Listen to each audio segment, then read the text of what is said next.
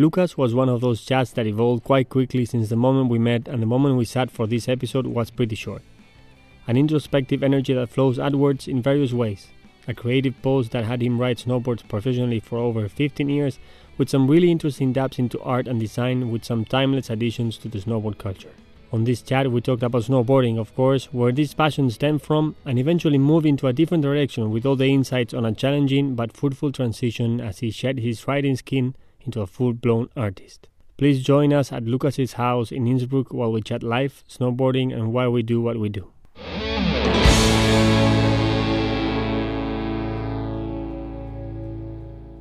Hello, everybody. How are you? Thank you for tuning in once again to Estamos Vivos podcast.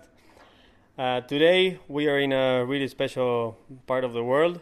We are in Innsbruck, Austria, and we're also with a very special person that said yes to to be present on the podcast, and we already had a couple of nice chats. So I was thinking maybe it's a good chat to to record and to share because we have a lot to share, and Lukas has some nice insights to share too. So without further ado, I'm gonna ask him the only question, the only official question we have on the podcast. Uh, he doesn't know about it. That's the best part, and he will know about it like in ten seconds. What do you want? So Lukas, what makes you feel alive? Coming in with the hard ones right at the beginning. like everything, knowing knowing that I'm gonna probably fail at the next thing I'm gonna try to do, and and then redo it again until I don't mess it up some, somehow. Kind of like going through it, or what makes me feel alive. He- hearing people laugh, man, that makes me feel alive. Like laughs from the heart. That's I think the, or making people laugh. I think that's probably the best Right. answer to it. Like or happy is haz- hazardous to say to make him feel happy to, to, to hear him laugh yeah that makes me feel alive probably Do you remember the first laugh you ever heard? yeah that was when i was three days old. No no. I, I don't know. When was the last time you you laughed like crazy? no just just right now just before. It's a good laugh. Always always trying to to don't keep it too serious because my mind is bent to really have have it too serious sometimes so I need, I need an escape Awesome. from it so that that was it first question is, is good yeah, yeah. Whatever you want to say about it. no I think I'm finished that's that's the simplest I could formulate it Yeah. Perfect.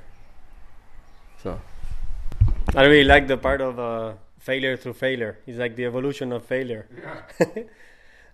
we are here in a in a really cool city in the middle of the mountains. Why you chose Innsbruck? I've I finished my matura in '96 when I was 18, turning 19, and that year, like my plan was to study architecture, so I moved to Innsbruck, and the same year I got my like I was writing for distribution in Italy for Nitro distribution. Prior to that, I was writing for Aggression and Black Flys.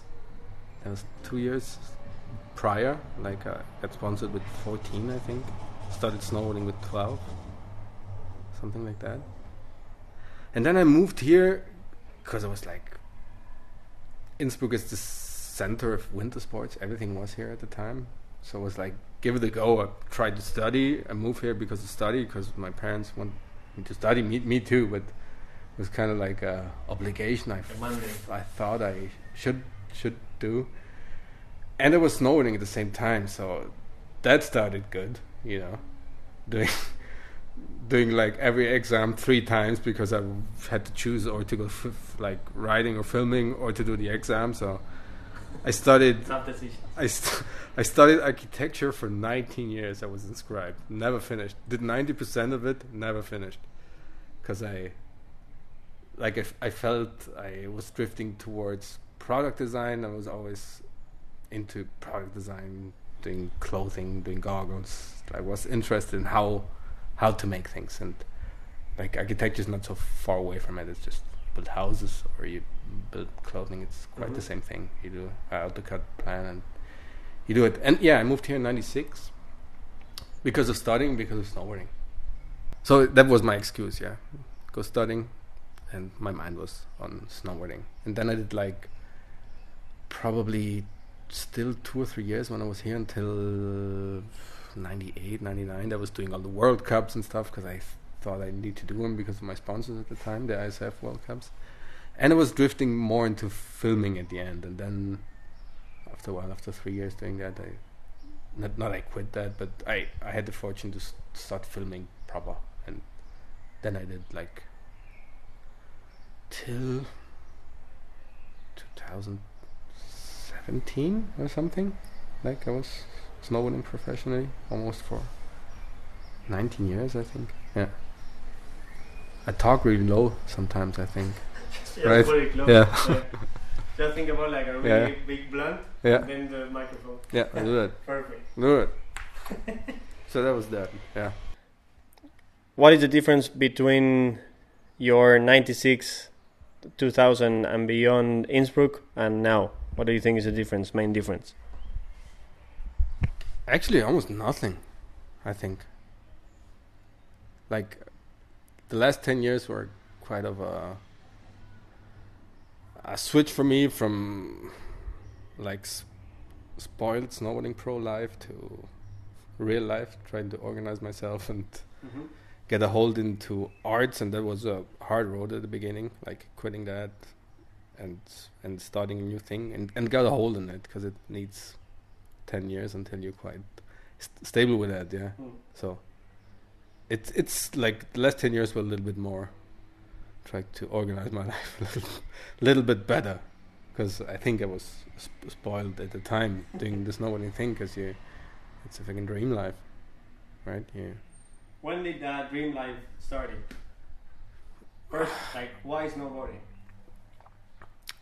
I started skateboarding in '89, I think, when I was '89. I was 12, yeah, or when I was 10, '87. I can't remember. And I was sponsored in skateboarding bef- before as in snowboarding, and so in in those years, like around '88 or something, everybody started snowboarding. All my friends started snowboarding. Everybody got a snowboard like except me. And i actually didn't want to because i was interested in skating. That, that was my thing. And so nobody would come skate with me anymore in the parking lot of my dad. In wintertime was there alone and after a while i was like fuck i i would like to start snowboarding again because it's probably like skating on on snow right? And it was actually a lot easier than skateboarding to to me Coming from Like, skateboarding? yeah actually. it's quite easy and prior to that prior to skateboarding i did like uh, all my youth from 8 till i was 12 or from 7 till i was 12 in in, s- training skiing like doing everything super g uh, slalom Super everything skier, yeah yeah everything because i come from the western dolomites it's like there's a lot of good skiers coming from there or actually from the place near Mhm. my place from Castelrotto. And yeah so i was i was uh, that was my bummer for snow right because i really didn't like the training thing telling somebody who's to tell me what to do and everybody's angry all the time because it's training you have to train fuck you know so that's why i started skateboarding and then snowboarding came in and was like, yeah, I give it a go. I'm used to the snow. It's, it's like skateboarding in the in the snow, and so that's why I started.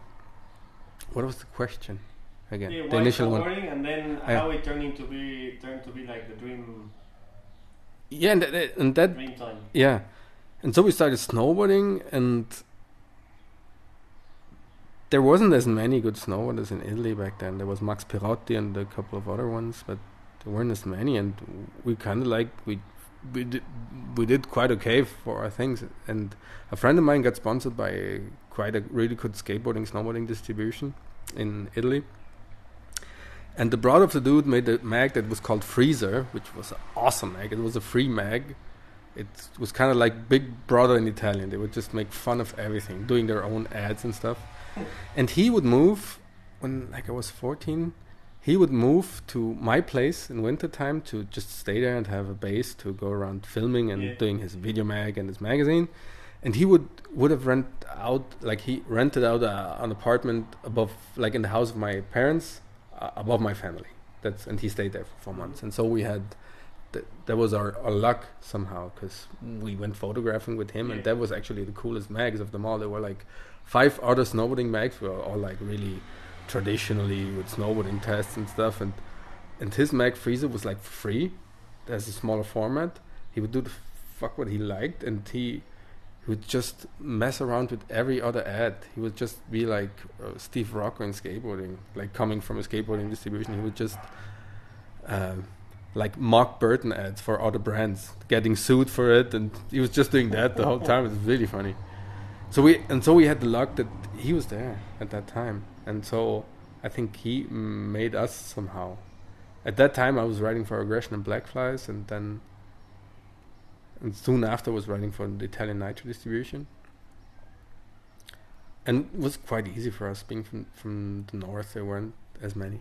Like if if I would have lived in Austria, it would have been harder for me because there there would be there would have been a lot of Like more level. yeah yeah of course. So the the place was luck for us too. Like w- probably we didn't do too bad too, but I I always find the excuse that we it was luck man at the beginning.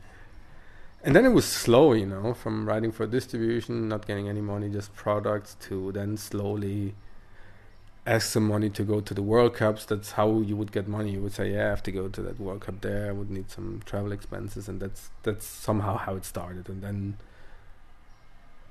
slowly it builds up. You get your coverage, and you, you get your video things. You get your incentives, and you stack it up slowly, right? And so I was doing like I think four years of World Cups, which I always thought I would would have to go there to be make my sp- sponsors happy somehow. But I would always have in mind that I would like to film because I really don't like contests and the feeling of it. Some it's weird. Some people get really hyped in it, and I, I get that that they Yeah. they get more energy from from people watching and from all, everybody being nervous. I don't know. I I don't. Actually, really don't. I fucking hate it. and and so after four years of that, slowly, um, filmers start up doing projects in Europe too, like imitating what That's like USA uh, were doing early it. 2000s, right? yeah, something like that. So I would start go filming with like uh, there was a teammate of mine called Guillaume Chastagnol, Oh yeah, I remember. and like he had a crew of 16 filmers, and so they would have their project called Nomads, and we would go to Argentina and to Chile in the summer to film the parts there with them.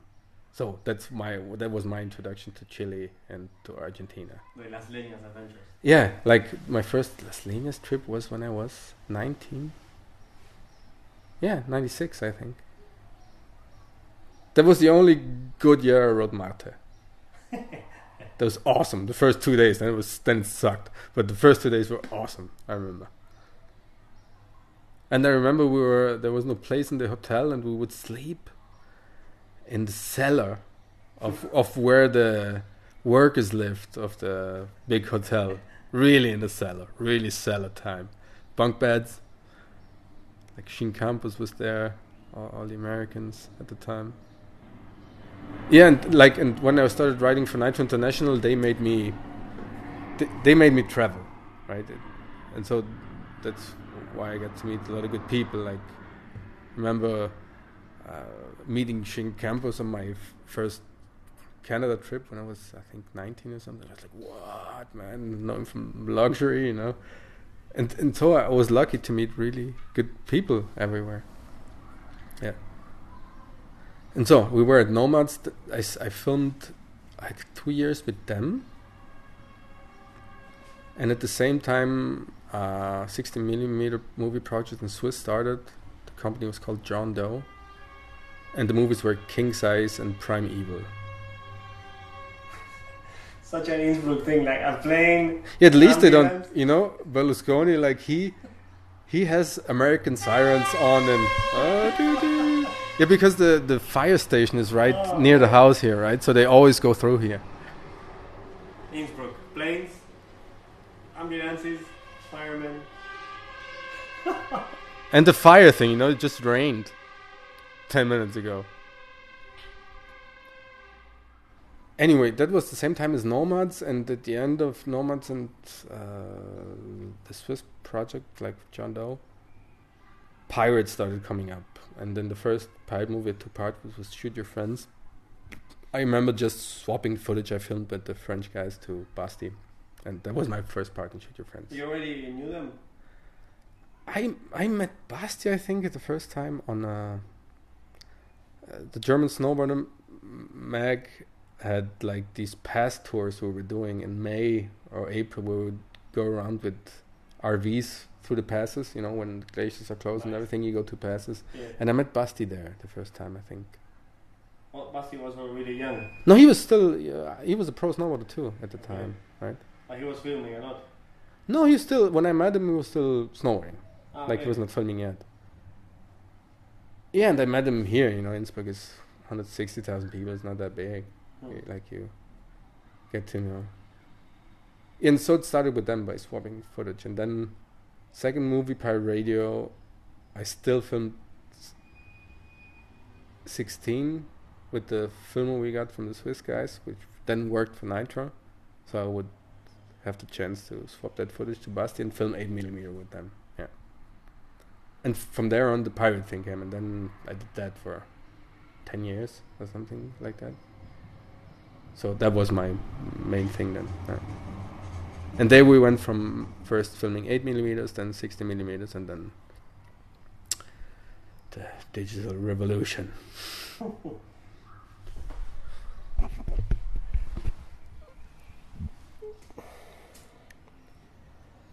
I wanted to ask you because right now we are in your house, in your studio, with some really awesome pieces of art around.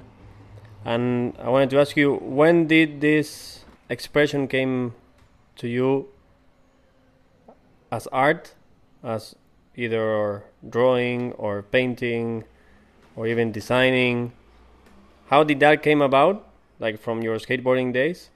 How did it make its way into your snowboarding and then how it started to weave with your snowboarding.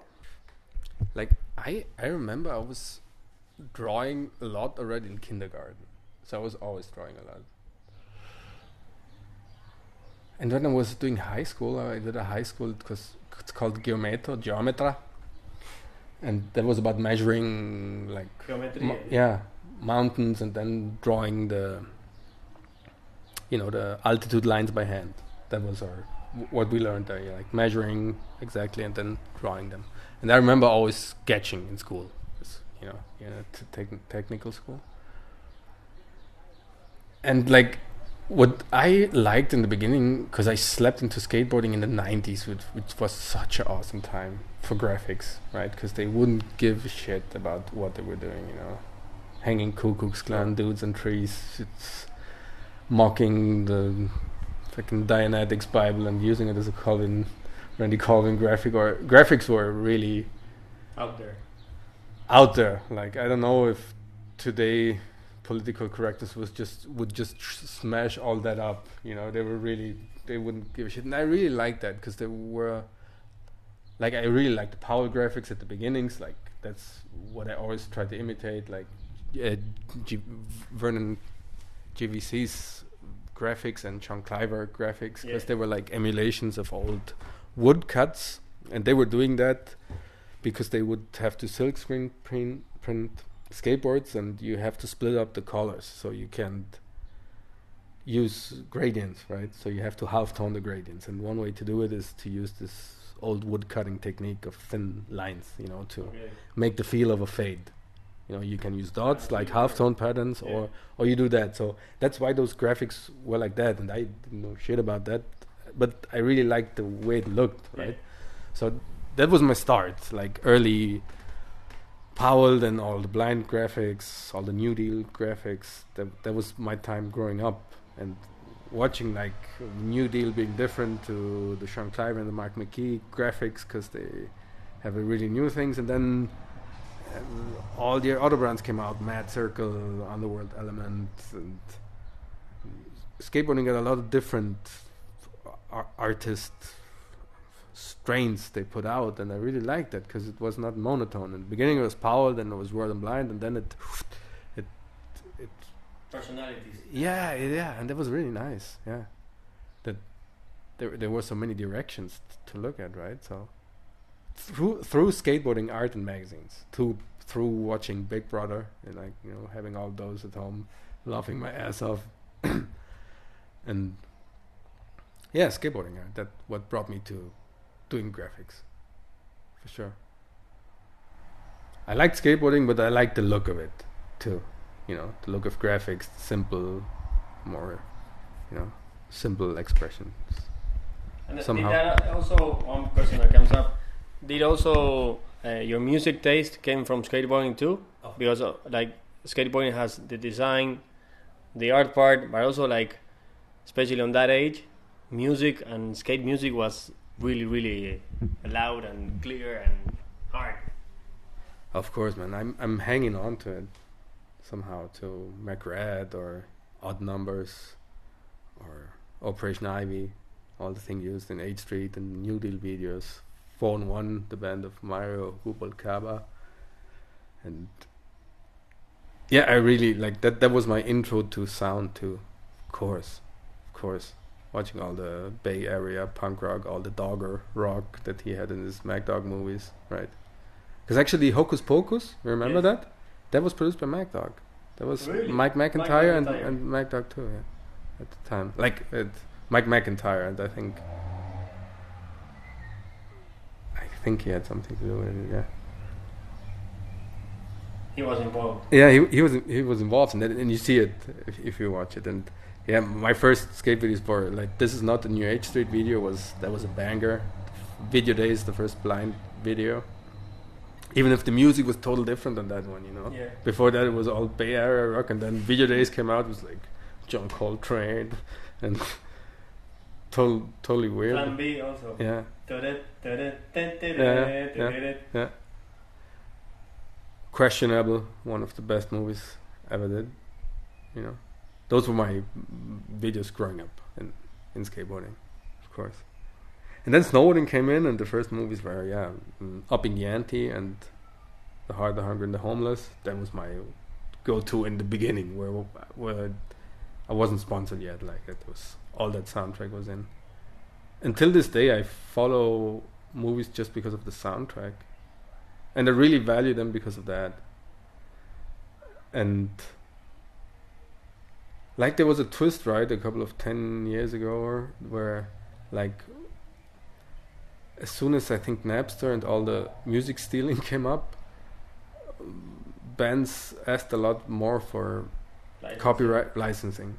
Before it was quite easy, and after like as a follow up to stealing of music, I think they had to come up with that and and these days it's a lot more difficult to get a good song and to be able to pay it off even if you know the song is the feeling. If you see how Mack Dawg he envisioned his parts. He had a song and he knew what to film to which part of the song. Yeah. Th- and that was so good. And I don't know if the digital revolution did us any good on behalf of our vision you know the infinite possibilities are cool man. You can error and you but there's something to it when you have to nail it somehow because what you want goes goes through in a more pure way somehow than if you always can error and always, always can edit everything you know? When we were filming 16 and 8 you you know you would blow 10 euros when you were not landing a trick. You know that so that, that was that was harder. Yeah. But a lot of good things came out of it either because you you were focusing on the moaning and, and doing it and in the same way like all the art and the music developed in the same way some, somehow It's like cherishing the moment even more. Like 16 is like, okay, this is a moment in time yeah and it's expensive too. yeah so you have to wait for the perfect one Yeah. and it's even good for the group feeling because you you have to focus with each other you know because you care all of you care And care for each other. yeah and you have to because you have to somehow you you want to be able to doing it the next year that's why you focus right Yeah. A question that comes up. Uh, best three or your favorite snowboard movies of all time? I started with the hard the hungry and the homeless so i have to take it in. Like that was mm, that was my step into snowboarding like watching that.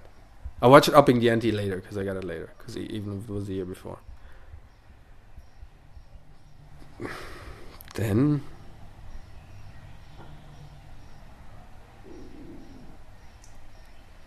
I'm I'm not mentioning movies I'm in because I feel really stupid about it. yeah, because I, I don't do that. I would like to claim other movies because I, I can't really judge myself or my whatever I did the last 20 years. Like it's hard for me to a, judge. A pirate movie was a really good one, and you were in it, and that's it. I tell you the first three. Like one is the hard, the hungry, and the home, homeless, for sure. Then Destroyer, and Afterbang. Like those are must watches. Afterbang for the soundtrack. Still has the yeah. best soundtrack to date. Like how how the music fits together, how it's set up. Do you think you you would have been also a mus- musician? I, art? No. I don't know, man. I don't know, man. Tried singing, but it's the, with singing it's the, with singing it's the same as with dancing. I think I I started I started skateboarding and then successively snowboarding because I I really think I can dance and so I needed another expression and skateboarding was like that to me. It was like martial arts. It's like you would see if he would feel good in the air and you you could tell, you know. So that was my escape from thinking I I would would not be able to dance. Yeah. You're a frustrated dancer. Yeah. yeah, yeah, of course. So that was my I I think that was my way to go, you know, not being able to dance, not being able to hook up girls because of that. So I, I need another another direction. So nice. sk- Uh, skate red was it. That was a good idea. Perfect, man. Perfect choice. This was ironically said. So how did the art how did the art came about with snowboarding? How did you manage to to start weaving it together? One of my first sponsors was an Italian company when I was writing aggression and Black Flys, even before Nitro. Was called Useless Clothes. So they, as I was drawing, they let me do a shirt and they let me do the patches for the jeans and stuff. So that was my introduction to, to product. That was the first thing. And and right after, because Nitro knew I was like into arts, they let me do some some boards. There was like a, Bl- a Bloodhound Gang board, uh, Limp Bizkit board, which they had the rights to in, in, in Germany. So I was painting those. I did like uh, I think the the second Nicola Thost Pro model when she won the Olympics. I did that one. That was one of my first graphics, and then it went on. Like right after that, I started writing for 55 DSL, so an Italian clothing company from. So I did shirts for that, and from that on, I always did the graphics for companies, for the companies I was writing for. You went by like really quick. Yeah, I designed this board for Nitro and stuff. How did that make you feel? Because you were an artist, you were a snowboarder, you were a failed dancer. but uh, describe to me the feeling of, hey Lukas, let's do a board. Uh, because that doesn't, especially on that time, it wasn't like something like really easy to do. It's like, hey, we want you to design a board, and it actually turned out so good that they wanted to do another one and then another one and then spread into other things. How was that feeling of such a big brand telling you, "Hey, we trust you, we trust your vision, we trust your art. Let's do a board." That's crazy. Of course, I have to say it was awesome, but while doing it, I was, I, I, I was never kind of like in the position of really admitting to myself that I was liking it. Somehow, you know, I was like, Yeah. okay, they just just because they do the boards in Germany for now on. You know, it's not international, so I would downgrade myself to that because I wouldn't give it up to myself some somehow. Yeah, yeah, yeah. And and and of course it was awesome, but wh- while doing it, it's it's weird. As soon as I'm done with the painting or drawing, it's done for me. Fun's over. The the the best part of doing a painting is like the last 80 90 percent you know when you did most of the groundwork like in the beginning you always have 50 percent of groundwork which you have to do to come to the point where you enjoy it. And like the last part is really enjoyable and then it's done. Fuck. What's up? Up to the next one. Somehow. But of course it made me feel good. And of course being pro snowboarder it has a lot to do even if you don't admit it it has to do with your narcissism and then your own thing even if you you don't say it to be cool or whatever it is but it's Yeah, also You- you can't- It comes from within. yeah and and you're bent to to to perform and you have to coverage to be able to do it the next year right so you measure yourself on that even if you don't want to somehow S- subconsciously you have to to do this for your company to get the money again to do it next year. So you bend to that too. And then you have a factor where you could like and you- you're stoked that you have that interview and Mm. stuff. But then you have the other part that you, you're stoked in a, in a part so you can show it to somebody to get something for the next year somehow. And Yeah, that's quite stupid because you don't live in the moment. I know now. I didn't know then right? So it's always like you, you're into that. Was but it was awesome. Of course it was awesome but like being really critic with myself i i downgraded my liking to myself somehow that part's weird So next question will be, uh, what's your relationship with creativity? I don't. f- I really don't. I really don't know. I, I really don't know. I feel like, you, you, you have one. Let's take that. Like you have one. but I don't know. No, but you have a relationship with creativity. Yeah, yeah, yeah. But I don't. Like? But I, I, I don't know having it. I feel like uh, a, a, a, a, f- a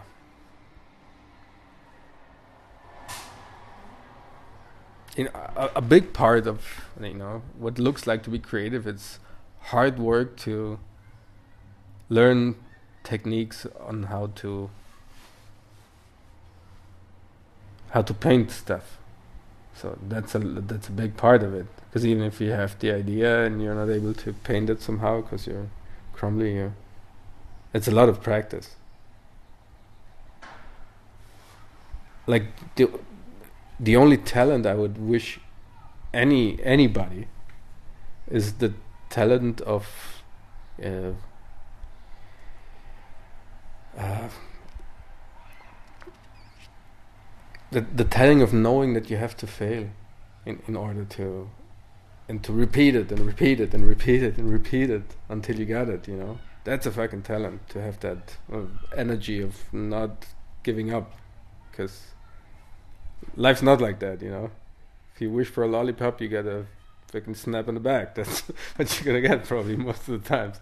So i think that that's a talent i would wish up, up on anybody and like on your question about my relation to creativity is like i really don't know. I feel like a, a subconscious filter of what i perceive in life and then i want to do something about it. And meaning is important to me in what i what i portray. It's, it's really important. Like my girlfriend always mocks me that i'm like um like pregnant with meaning in my in my thing, which can be so. I'm, Seven kids. I'm, I'm, a, I'm a little hard on myself to that, but yeah, I I think we have a duty to, to change things. And if I have that mm, maybe talent that my hand is running easy on things, which I don't think it is for me, you know, which I really think it does because it's like uh, I feel more like an engineer than an artist. I'm like Yeah. I really have to think about how I will solve it so I could start. I can just start on anything. Like that's what real artists do, I think. they just start and just draw it. I'm like, mm, how I'm gonna solve this shit, and then I'm like thinking for two days on how to. Cause, cause probably w- how I draw it's like a, it's a lot of technique. Like I'm hiding things in other pictures, so I have to think about it. To don't do it twice because I I'm bored out of if I do, have to do it twice. That's I think that's my main thing. I then want to do sketches. I'm like, no, I'm gonna do it once because if I do it the second time, I'm fucking bored and I know it's gonna be shitty. You know, so I have to nail it the first time. That's my approach to it. But it's more like I I feel more like an engineer who get us like patterns to how to solve the uh, how to solve an equation of a drawing. Such an unsexy thing to say probably about art, man. But it it feels more like this to me. It's not like oh oh the mountain's nice. I'm gonna draw that one for now. It's like why there has it's not enough in it. I have to do something else. Uh, yeah. There has to be more foundation to it. Yeah. So you, you find meaning on the process. Yeah, the process is probably a, th- a therapy for, for for myself, like uh, therapy and being patient, which I wasn't as a kid, not at all. All, all the opposite. So I think that that was my therapy. And the meaning in it, it in it is is that I, I, I can choose. Like fortunately, I can choose what I I can work on somehow. Sometimes I have to do other works, but I don't do things I couldn't put myself behind. I really think it's if I have the choice and I have a little bit of money aside, Yeah. I rather choose that because I have the chance to. Like I'm living in this ten percent of the world where we can claim we have freedom. So it's my duty t- to do something about it. So with my free time and to do something meaningful that will maybe do some little change to something. Does art uh, change you? In that, in that uh, search for meaning and the process of making art and the creativity, does it change you in that process? Of course, everything changes you all the time. Like it's like the description of parallel universes. Every millisecond is a new parallel universe. You change it always. Every chat you have, every everything you see changes you. So of course, for me, I it's it's kind of like easier for me now finishing paintings because I see them as snapshots of that time. Like, because if I would have always tried to do them better and better, I wouldn't have that snapshot of the time. So I have to finish them in a certain time. So they're done and I can do nothing about it, and that's it. And if I want to do it better, I do I do a new one. So how? So some somehow that helped me in going on and not being attached to older ideas. I did that one for a while, and I'm like, ah, I would like to do that. No, I keep on until I figure out how to do that, and now I'm like, yeah, just do it. So if I want to do something else, I do the next one. So I think it's a, it's a better approach somehow to see it as this. Yeah, that's just snapshots. So now, if you see, uh, for example, pieces of art of yourself like five years ago, seven years ago, you you remember how you were feeling.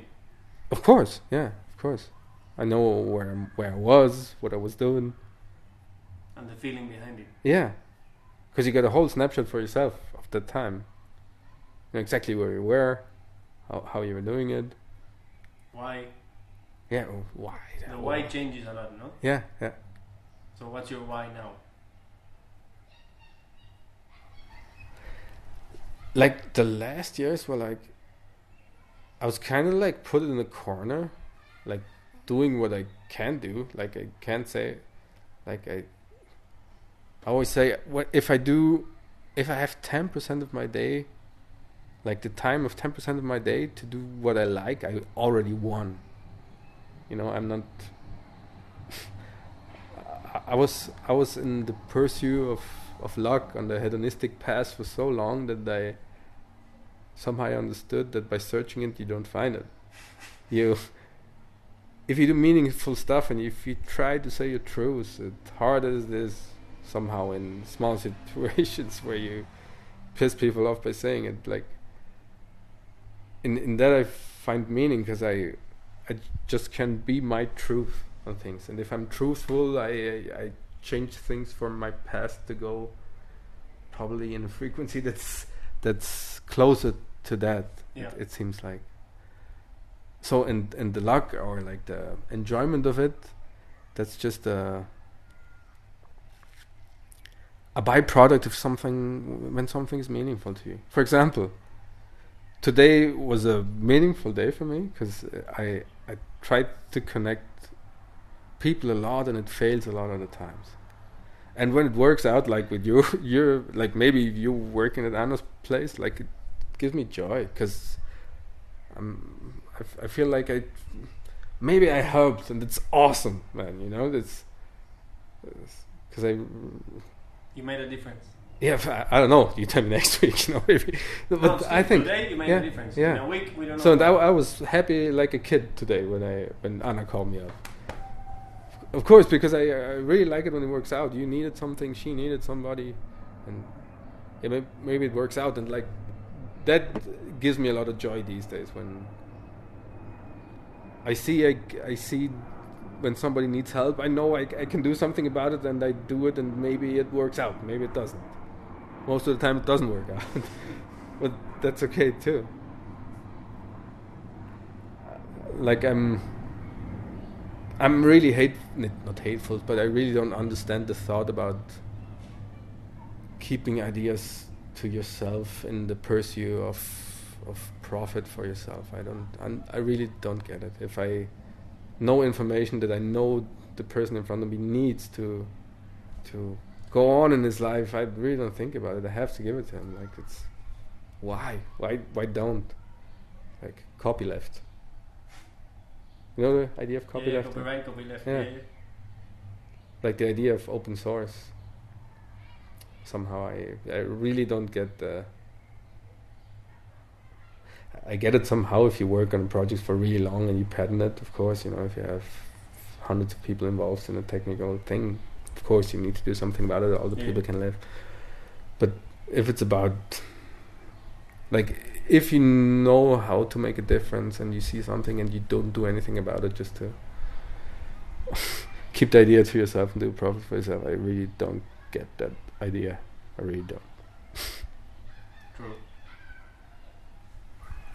Uh, did you learn something through art that you put it into snowboarding and vice versa? Learned something in snowboarding and you put it into your art?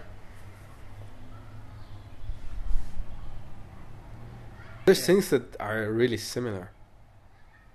Like one thing that's really similar in snowboarding when you do, do like filming is that you can't predict anything. It's like your plan for the next three weeks and everything fucks up, and you, every day you have to change everything and and go for a new plan. Like that. Uh, that resilience training you have in skateboarding too. You know that you want to do a trick, and you know you probably will try 150 times to get it. Because if you get it after 150 times, you're lucky, man. And and that's kind of like a thing I had to get used in art because I like I come from a engineer type of high schooling type of and a really One plus one is really perfect yeah really perfect yeah. drawing. So uh, b- drawing those uh, altitude lines at school that made what my lines are today like i have an interpolation mind. I can't do without. It's fucked. You know? I have to so it to It's like your, really your, your life template. fuck. So stupid. And and what what art has similar is in snowboarding you know that you can't predict it and you have to let it loose and trust in that somehow that that you will fix the error. True. like th- that's similar yeah in, in art and snowboarding. Like for me my art what i'm doing is just like starting the painting fucking everything up at 10% of the time don't wanting to start a new one then repeating the error for the rest 90% of the painting and then having something in the painting which is you which is probably your error. And error is a is a really it's a bad word for it it's like the thing you d- you can't see in yourself like when you're drawing or watching yourself in the mirror or hearing your voice Mm. like it's the thing you you can't objectively uh, judge somehow by yourself and, Yeah. th- and the same it is with with drawing like y- you don't see actually that your errors are looking good you see them as this, like i'm seeing it as errors right so and I think if if I would draw it perfectly, there would be nothing for me in it. I think so. We are that. We are that. With, that we don't like, like those nuance that we don't like to see in each other. So that that's similar in snowboarding in R two. You know. Yeah, like Bobby It's your style. It's your style. You know, I don't fucking like my hand how it's hanging. You know. And then you practice this a lot, and then you see for the first time how your body should fall, because that's a it's a training thing. It's like in martial arts, right? You in Wing, in Wing Chun you train train moves so long, so they don't go through your head or through your brain anymore.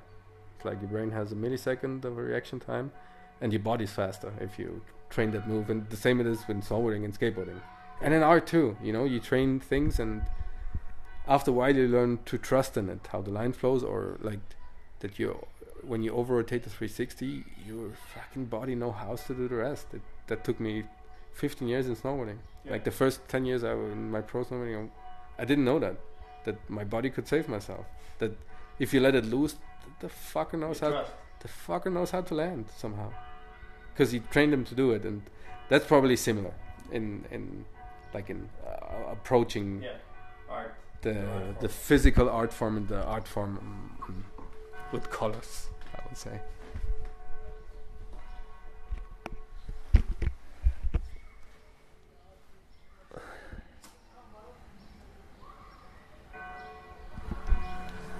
I'm waiting for the for the bells to stop.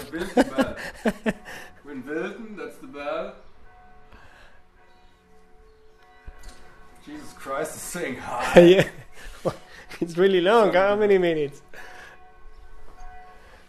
Maybe because it's 18 at night, it's 18. What, was No, it? it's four minutes to seven. Oh, it's 7 already. We've been going on for 50 minutes. 50. Yeah. Which one of your personality traits do you think helped you the most in your career? Either art and snowboarding. Fuck, I can't name it all, even if I have good YouTube teaching on it. I know how they're called. What's the conscientiousness one? It's the one when you're. What do you mean? The personality traits, yeah. There's, Yeah. there's four of them. I can't remember them all. Uh, Oh, the one you, you feel that helped you the most. probably one is my, of course, my vocal organ. like my. That I, I, I can feel people in front of me and uh, I know how to talk to them if it's appropriate or not. Like I'm a little bit like a seismograph. I really can feel out people if they're really bored out of what I'm saying or not. I'm really sensitive to it, so that helped me a lot, and it didn't help me somehow because if your if your antennas are really out, you need to get used to it because you're probably it helped me with talking into people, but it really didn't help me in my uh, contract negotiating for sure.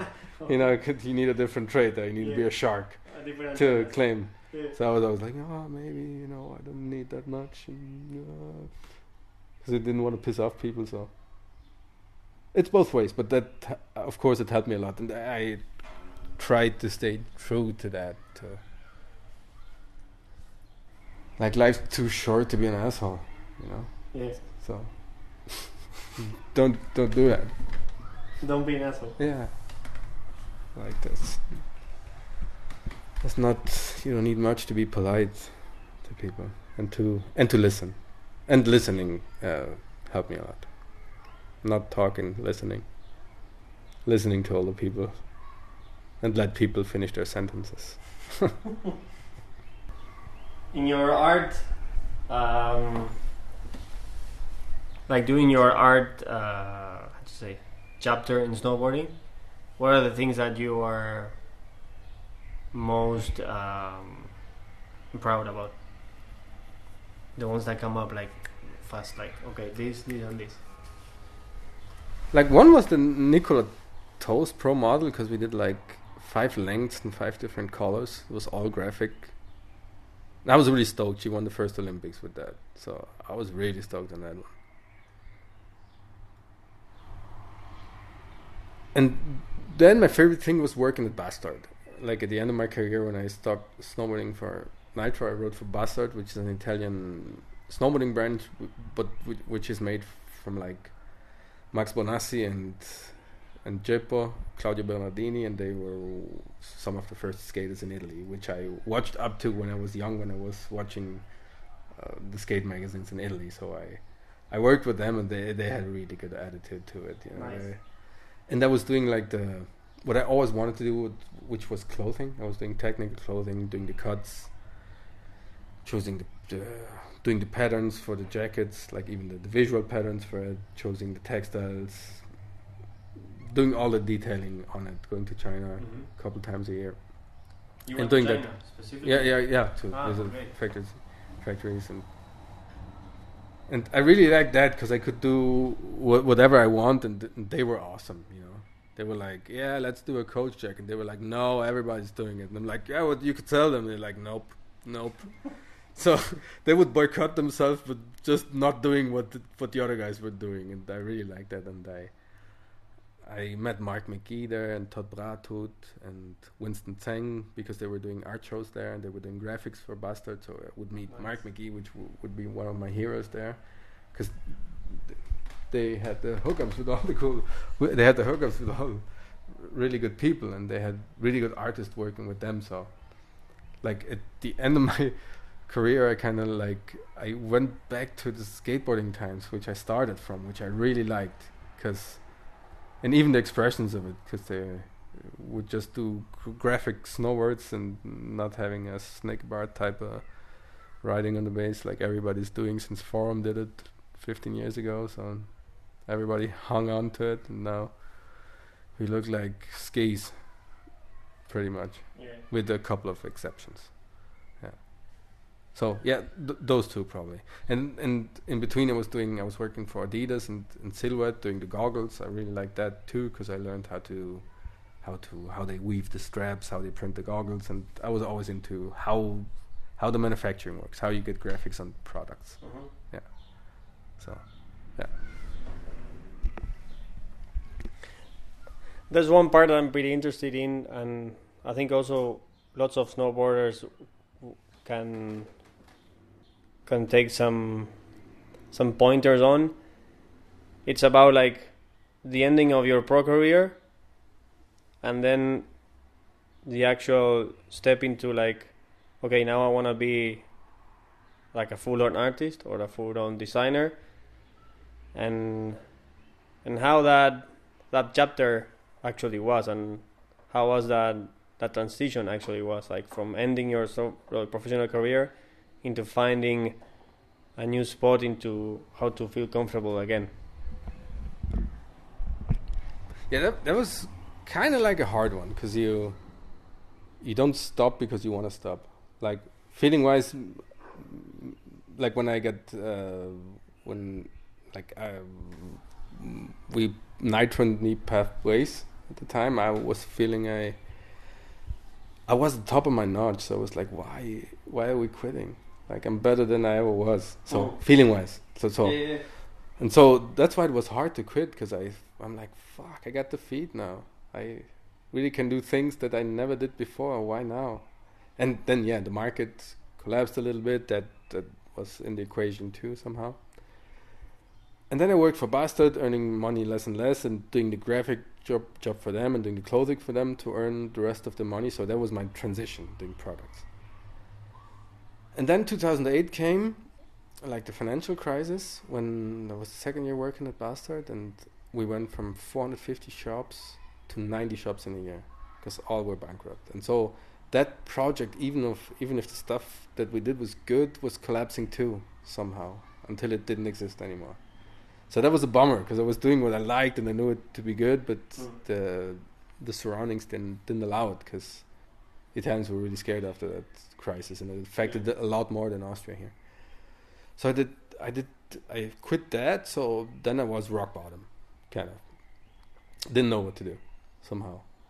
I started having uh, my atelier under a silkscreen printing uh, shop in Innsbruck. So painting there drifting into that a little bit turn a little bit of money printing the shirts and trying to do the best as I can in arts. And for four or five years, I lived from for about six hundred years a month, something like that.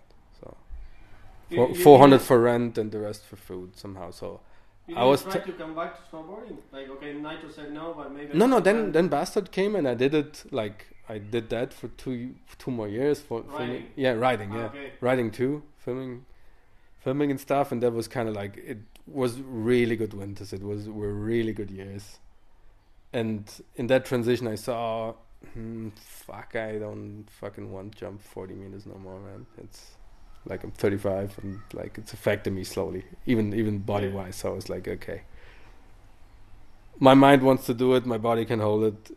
It's like Time to go. keep something of my health so I can snowboarding forever Yeah. somehow. So that was my thought. And so uh, I, in in those years, yeah, I I found out later that I was kind of de- depressed at that time. That I had to work out a lot of things. So those were like the five transition years where there was in the six printing shop trying to paint and draw and do whatever I can to earn a couple of living until what I did and the people I helped, like that help came back somehow. Because that too, you know, you try to build up a community, help people, and some things come back four or five years later until all that engine runs. It takes it takes it takes a while. It takes a while. Yeah. So that took four or five years, wh- which were really hard, and then it slowly started working out, and now it's like it's working out good. Yeah. Like since and knock on the table, hope it goes on like that. And like the switch there came because I had an offer to go work for Bio vom Berg, which is a I call call it a cooperativa here in in in Tirol for uh, bio vegetables and meat and cheeses and whatever. And Mhm. that was my first big like first big job where I did like I don't know sixty products or something like that within one and a half years. So that saved me. That was the beginning of like Corona, like or the year prior to Corona. It was funny when Corona came. I was like, "Good job, Lukas. Good, good job choice, man. You're secure. Yeah, the art. Everybody needs art in the pandemic, man. And it was weird. I worked more than than I worked otherwise in the pandemic. It's weird times. But anyway, to your first question, the, the transition was hard, but I wanted to learn about myself. You know, how how spoiled I was before, and what do I actually need in life, somehow. You know. One one cool thing I took from snowboarding is that traveling to five star hotels in I don't know in Valle Nevado and something and seeing the crowd of the people going there, um, I was like, "Fuck, this is a nice hotel, but is this what I want to do if I earn a lot of money, or do I earn money to do that, like to to be like that?" So I took kind of like a aspro, uh, a sour feeling for that, for like how. I, I don't want to generalize it, but how most people doing holidays, which are really rich, do their holidays. Like I like, nope, that's not my meaning in life, man. To earn that, like I would rather try to help help my community and maybe have a community that helps me. Like that's more important to me. I was always more attracted to the friends of mine who came from really mi- middle class families here who had to work and had their feet on the ground ins- instead of like all other friends I would have who would come from rich family and didn't know what to do with their lives somehow because they Sure. don't didn't have to somehow.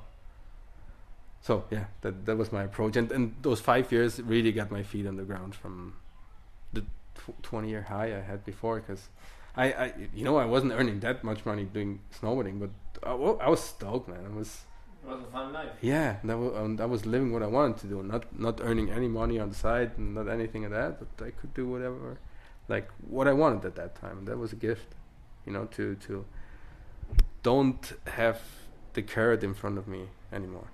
Like I would I would wish that upon upon anybody to reach their goals goals so they could start their life from there. That's a good thing because normally most of the people don't. I think they they're running towards something a, lot in their life, and I would like them to reach it so they could start over again and True. and like reset it and start from zero and do that and learn to do that every day or every week every day maybe it's a little harsh but like every year again to have a reset to look back and see where you are see if you're happy So that was your reset. Somehow yeah. years. yeah yeah of An course. unintentional one. unintentional one yeah. Like really trying like i was not having any work to do it was painting 12 hours a day. Like really trying to learn that because it was my only way out you know? Didn't have anything else. Like i didn't had other any other option. I had that thing that was running through my hand quite good and i had to take care of that so that would run better somehow and, and train on that yeah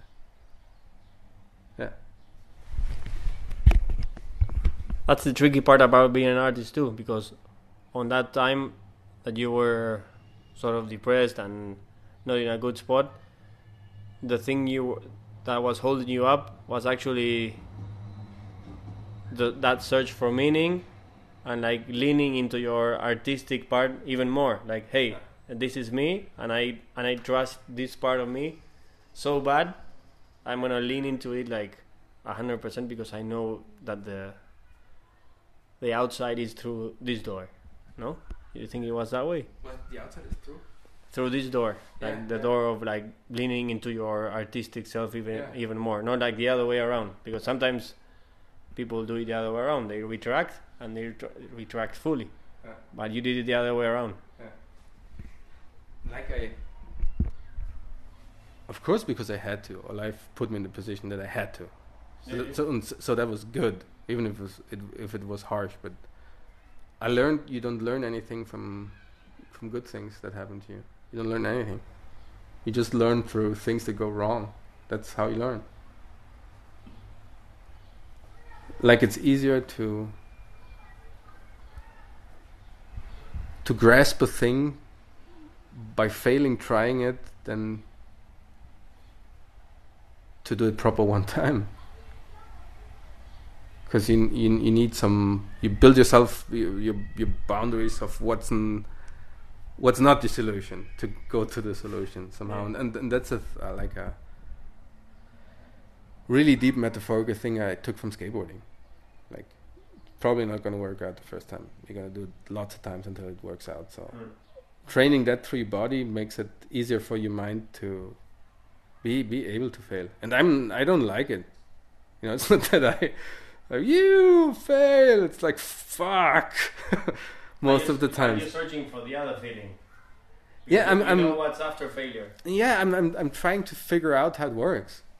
You know, that's my approach. I'm trying to figure out, fuck, is this possible? Can I portray it this way? Does it work out? And and as my most of my paintings are like these these these crowd crowd pieces with a lot of information in it. You know, you have to finish it so you can see w- if if it worked. Like you can't watch it halfway somehow. True. And I think I trained my my patience because there was a really impatient kid with that. Like that's my therapy. It's like mm, stay there for thirty hours doing that, then you maybe see if it worked out, and otherwise you do it again. Wow. It's always like all completely all in, and then okay, didn't work out.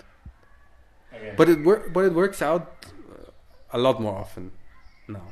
That was the next question. Like, if you had a, a, like an actual formula, like you know, like one plus two plus three, you know where you're gonna go. You're gonna have some failures. we- You know, like And and then there's the the ink or the color, but you're gonna end up there. And then there's the thing. I'm I'm bored out of my mind repeating stuff. You know. Okay. So each time I know how something works and I have a formula for it, I'm like, nope, it's too fucking boring to do it one more time. Even if it would be so much smarter for me, you know, to adapt the formula. Like uh, now I have some, it's a weird name formula for it, but some yeah. Some approaches uh, how I do it and how I'm safe doing it. Yeah. You know, to have a good outcome. But my approach for myself is like I should do a different technique each time I'm drawing. Like I should learn something new. I know that now. How Yeah, that, that- that's I know that now how that works. formula. yeah, I know that I know that formula now. What's what's next? Let's change it and up. but the pursuit to that can drive you crazy too, or, or mad, or you drive yourself mad because you could solve equ- equations or approaches to it in an easy way and have. But but you don't because you you're too proud to do it in this in the in the same way again. You know.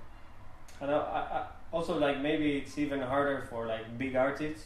Like I did good with this, and now I'm, I'm super good with this, and there's you're scared of trying something new Yeah. because actually this is your your livelihood and this is what they know you for. No, it doesn't happen to you. Yeah, of of course, of of course.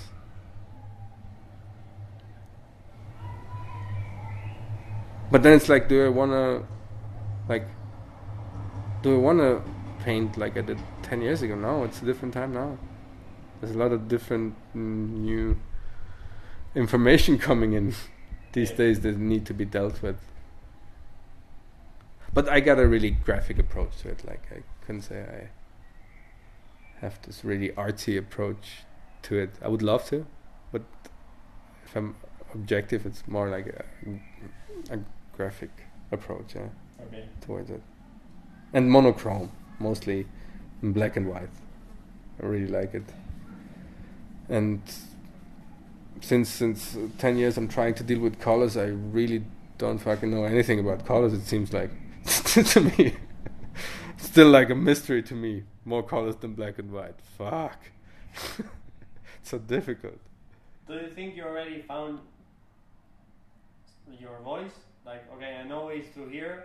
Obviously, you try new things and you expand and you dive into one thing and then you come back. Or you think you already found that that vibration, that voice, that like inner like string? Like, okay, this is my string, and I know if I go, boom, it's gonna be a nice sound to it. Yeah, yeah, yeah. Of course, like, like now I have one that I like, and then I know it it works for me, or like an approach to it, and then it changes like in small steps each time, of course. Yeah. So, but I think the Asmo graphics I did for Volley, which are coming out this this fall, were some of the first graphics I did where I was really free and really not caring what I do. So I I have some meaning I put into it, which Yeah. I, I wanted to fun on it because like my approach to the graphics were fuck nobody does graphics why? Why how how did we came did we came to this point? That we don't treat our culture well anymore. That products look like products and not like part of a culture. Somehow. Like and so those graphics were my fuck you to the industry somehow because they had nothing to do there and there's also not there's not even a lo- there's not even a logo on most of the things because it's a graphic. It shouldn't be. It's like a fuck you to the industry, but also part of the industry too. yeah or, or a wake-up call. It's like why did you do that you social media came. Everybody became his own narcissistic mm, Machine. not machine but marketing manager somehow all the curator curators vanished from snowboarding? The mags vanished? All the good marketing managers that were in that were caring about the people they were marketing left because everybody was his own marketing? And 15 years later everybody's doing events about community. Like wow took you 15 years to realize you starved out your own community by not investing in art not investing in videos starving everything to death because the algorithm will, you, will do your selling? Or your your positioned ads that spam on me all day will do the rest. It's weird like i, I, I feel like a 80 year old dude talking about the cell phone man. Talking about algorithms somehow. Like i'm I was lucky enough to have this pre-internet era and and uh, order, ordering Thrasher and Transworld from from USA, having him each month, learning English through reading because I didn't have English at school, so I learned English through reading Transworld and Thrasher. And it's weird, yeah, it's different times, man. Like this, we we switched to another communication, and it, it's it's good. It's it's all it's all good. Like, but value is not value. So that's a weird thing in clicks, right? Is it valuable? Fifteen thousand followers, couple of mil, achieved by bots. Is that the value we're talking about? Like, is it the value posting every day, half of a content, like three quarters hashtags? Like, it, it, it's not it's not a value to me. That's what I want to say. Like, and putting out the question if if that's if that can create any value, it for for sure can create an, another type of value, which is a more lighter one, which is not that hard or heavy, which Yeah. the w- one is that I'm like reaching at, and so and so it's probably just me. I think you know I don't want to diss anybody. It's all good to me, and it's it is it is how it is now. But for watching how it developed from a chance in the early '90s, where graphics were good, like in snowboarding, where they tried to emulate a lot of skateboarding by doing graphics awning time all, until that time it was all good and then Forum came had their big logo on the thing set the trend and since then everybody's following that trend because yay can create some market value for the font we choose from a graphic studio that doesn't care about snowboarding somehow and probably it's not that but it looks like that Yeah, to me. And the problem is not to me that the graphic studio is doing it. That doesn't have to do anything with snowboarding. The problem is you see it. That's not good. And even snowboarding people who are doing art, I don't know many no more. True.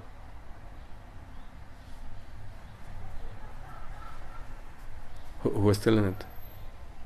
Happy Arthur got a got a board already. It's a nice one. Vima, With, with his art too. yeah. Vima, Burton had the Neil Schnack. Yeah, that was nice too. Viman is doing a good job. Just have graphics. Give the Yeah, shallow tree. Yeah, give the shallow tree, shallow tree credit for it. And Libtech knew how I was on. You know, some funky positioning of the logos, but they at least have graphics. And crazy ones too. Yeah, Sometimes but they have the best colors. Somehow they do something to the braces. They're really colorful. So yeah, that's what I wish to see more. See more people who have the courage to to portray what the community is on instead of doing events claiming they're doing something for a community. What what's community for you?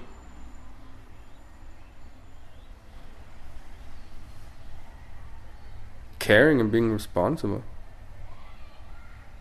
somehow not just having one part of the coin which is the freedom and the happiness you know. Freedom is con- re- instinctly connected to responsibility. You're not free if you're not act responsible. And if you have a good community you say sorry when you fuck up and you you help when something goes out of hand which you initiated. You know, you don't watch away. You don't just connect people and see what's going. You know, if it goes wrong, you step in and you try to help.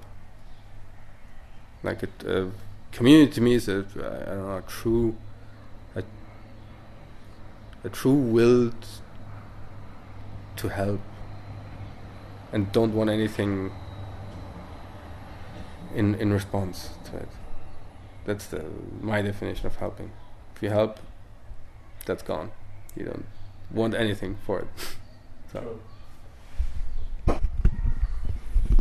Th- something that came up when when you talk about community, it's remember when we did the movie nights at Burton Yeah. with uh, with the pirates, and I asked to you guys like, what kept you together all those years, Yeah. and you answered. You remember what you answered? Something about discourse, right? Uh, dialogue. Like I was, like what you just told me like doing something being responsible for that and talking everything out like Yeah. I, I, don't- I didn't like that okay we sit down we talk about it Yeah. i like that we sit down we talk about it Yeah. and i think that was a really nice example because actually one of the the meanings of why i was doing the movie nights at Burton it was trying to grasp a little bit more of, of that real essence of of community. That that's that's Mm. why I, I wanted to to ask you that like Mm. all those years with the pirates, because crews, the film filming crews, writer crews. Back in the day, they, of course, they were portrayed even more like this is the crew. They unink Mm. the pirates, the aesthetic, uh, all the guys. They were more of a like more more uh, less as a team and more as a crew. It was a, now there are teams. They're not like crews.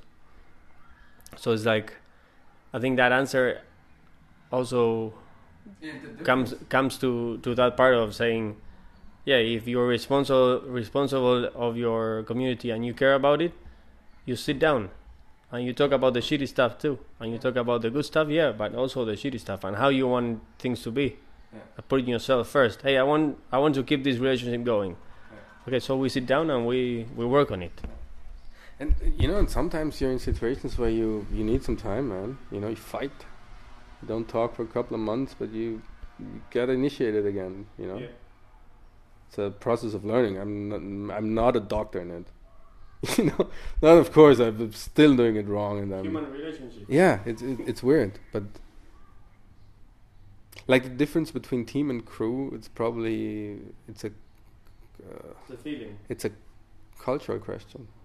Like cr- crews were held together by the, the culture where, where they were in that was holding them together, doing something together, listening to the same music, laughing about the same graphics, watching the same movies, the fun, and the hanging together, right?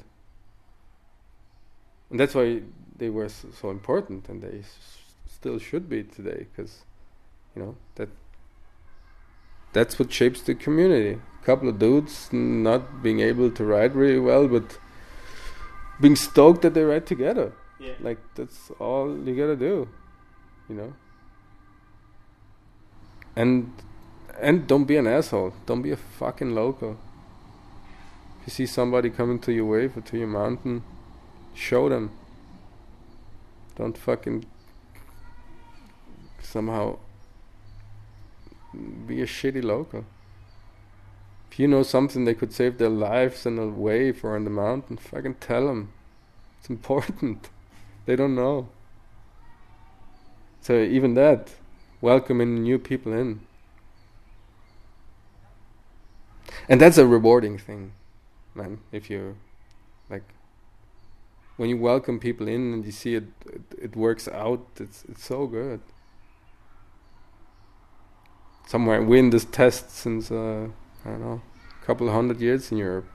Hopefully it works out. You know? yeah hopefully we, we make the step that all the colonies can send their people over here to for schooling and do something better in their homelands with it you know we should be uh, uh, like a center for yeah for schooling and learning people how to do proper if we started all this marketing based economy we're having now like you know it all started from here right? What? Like the Wiener Schule became the Frankfurter Schule and the Frankfurter Schule became the Wall Street. I didn't know that. So Sigmund Freud started with Sigmund Freud and C.G. Jung was a Swiss guy right a lot of things started started here but because there was the chance to for a lot of reasons you know because we were taking money from somebody else and and using it here but here it is like that's what humanity did it did one center transform yeah and that one center needs to take responsibility and and teach people what what they learned. Yeah. You know, that's I, I see that the only chance for Europe. You know, be open to people who are willing to learn and work, man, and see what happens then. You know, even if you look at France, you know, there's of course they have a lot of problems with all the banlieues and all the things, but look at the music and and all the styles are coming out of there. It's so good how it's mixing up all the True. Afrobeat things with the European hip hop and all, all, all that. It wouldn't be possible otherwise. Like I, I don't want to want to give so much credit to the colonial su- superpowers because they did their shit, of course. But now we're in these situations and we we we're on this kind of beta test of how if democracy works out, you know. The, um, w- somehow as a humanity 40 50 years ago we decided that the market will kind of be the thing we will deal with each other in the Yeah. world you know? And that's slowly pressing down all the democracy we have. And democracies have a lot lot of failures man but it's worth trying it out you know? It's easier to to reach freedom than to maintain it. And reach freedom is a really hard thing. To maintain it even even even more so I, I hope we will we will be able to get on with this and the, the market don't doesn't take over everything we have and everything gets privatized how it looked It's a I say it's a good way to difference even more team and crew. It's the freedom of it. yeah The freedom of a crew and the freedom of a team. Yeah. Yeah. No? Yeah.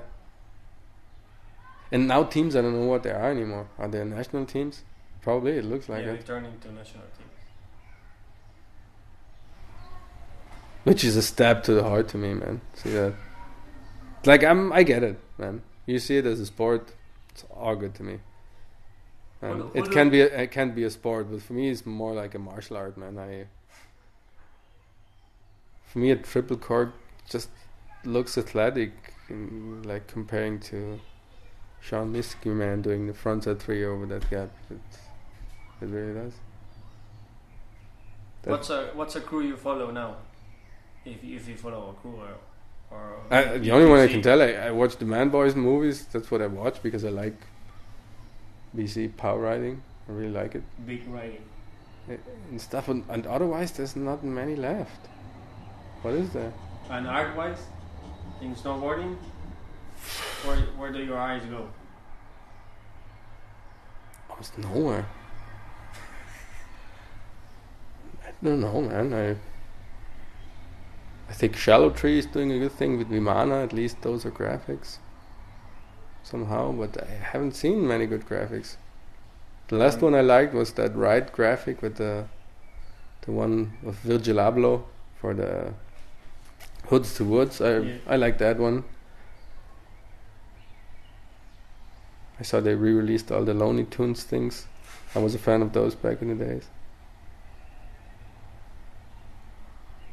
Otherwise, I really don't know. Like if I would buy a snowboard, I don't know. And clothing wise, Everything vanished too, you know. but there's nothing you like, like you see in Like I liked. I, I liked, I liked some of the Holden collections. I really liked. Super fancy now. I, I don't know if, I don't think Mikey's doing it, that anymore. But I really like that. I can look at six at six. They're still doing a good job through all out the years. Yeah. Volcom is, a, is owned by a big super conglomerate. Otherwise, I don't know. Clothing wise, I, I really like what Evisen is doing. Evisen skateboards in Japan. I really like that. Like what they're doing with their clothes. Like a little Japan style. And in the boards they're doing. I really watch a lot more towards skateboarding graphics because there aren't any in snowboarding. Yeah. It's more freedom in skateboarding. Huh? Yeah. More like I don't care. Yeah, they don't. They care more about what they do as if it would sell. I think. It looks like that. Hmm. To me. Yeah. Otherwise, they wouldn't do some of the graphics they were doing.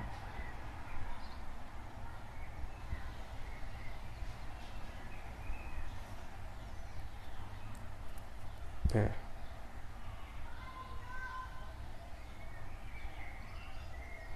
So what's what's next for Lukas Goller? Next is I'm doing some murals in Krems with Tobias Ludischer with Lucci, which I'm fucking looking forward to. Like Lucci was uh, the art director of Pirates of all the first movies, which we were doing the books together and stuff. And I'm I'm really happy. I'm s- we, we're still doing stuff together because uh, like yeah, we, we never we never quit seeing each other after the snowboarding things. Yeah, so doing that. Next week, week, week I'm finishing the magazine for the for the teaching job I have. Then in August, I have another big mural I have to do. Maria So the Teresa. asphalt boards too. Ah, yeah, I just did the Asmo boards, but I've already finished them, so I did that. I'm looking forward to the 686 collection that's coming out for Gigi. I did for 24 25, like for next year.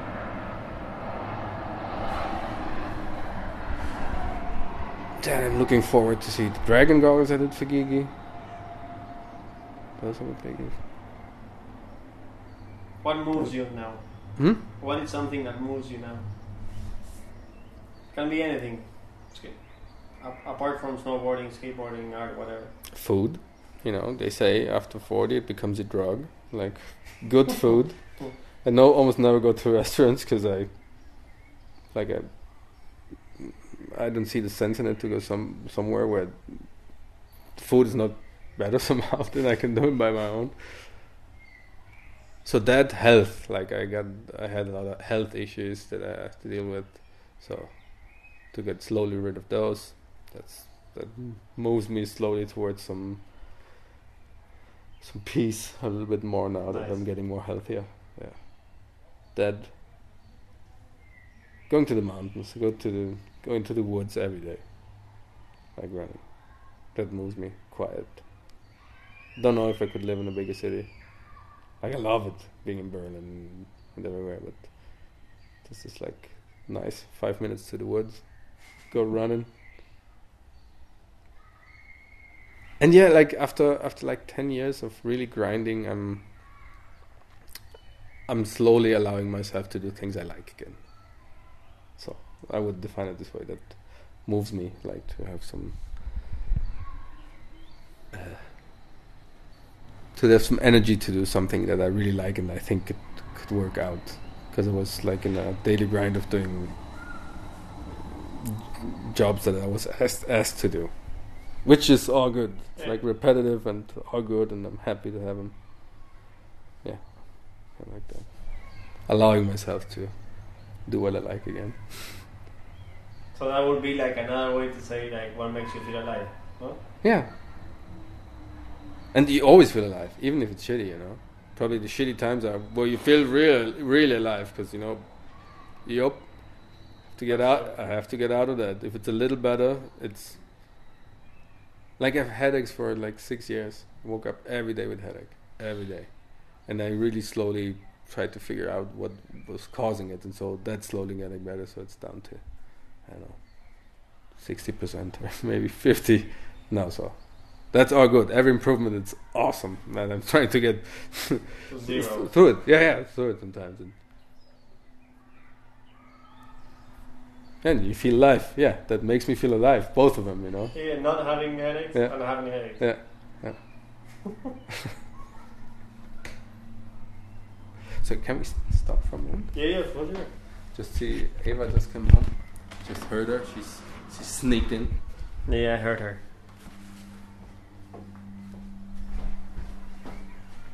I think we're finishing already. Yeah. Yeah, like five more minutes. Yeah. Yeah, yeah.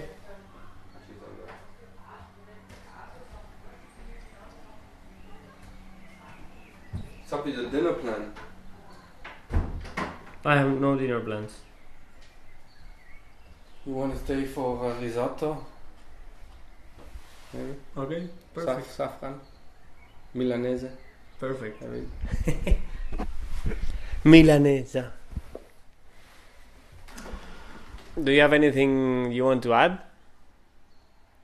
Any message in a bottle for the future?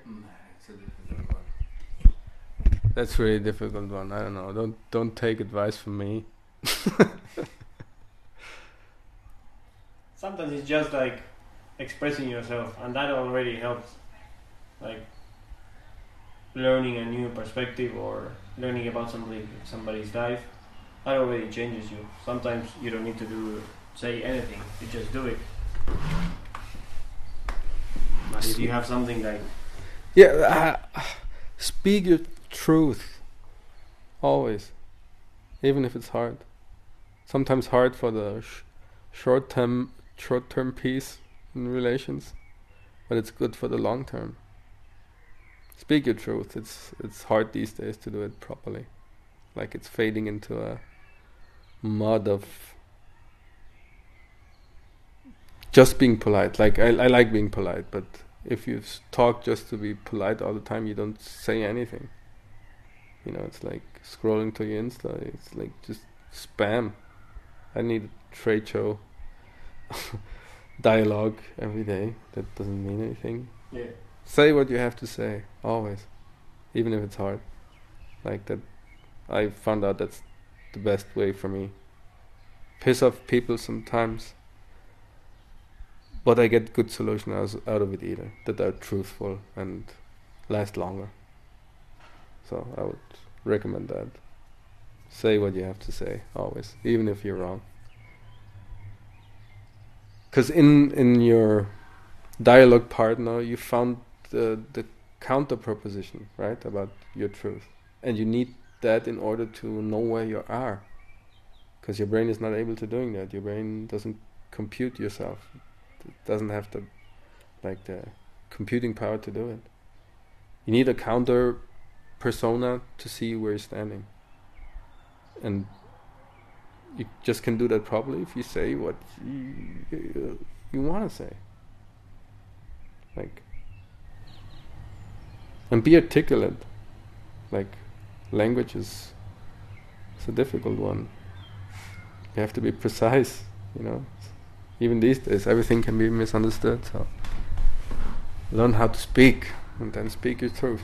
That's my advice. That was the best ending we could have, no? I don't know. Speak your truth. know what just happened. Speak your truth, guys. And I, I think we will see all of you in the mountains later. From Innsbruck, Austria, Tirol, Lukas Goller, a pleasure. Grazie mille. Vamos, grazie mille.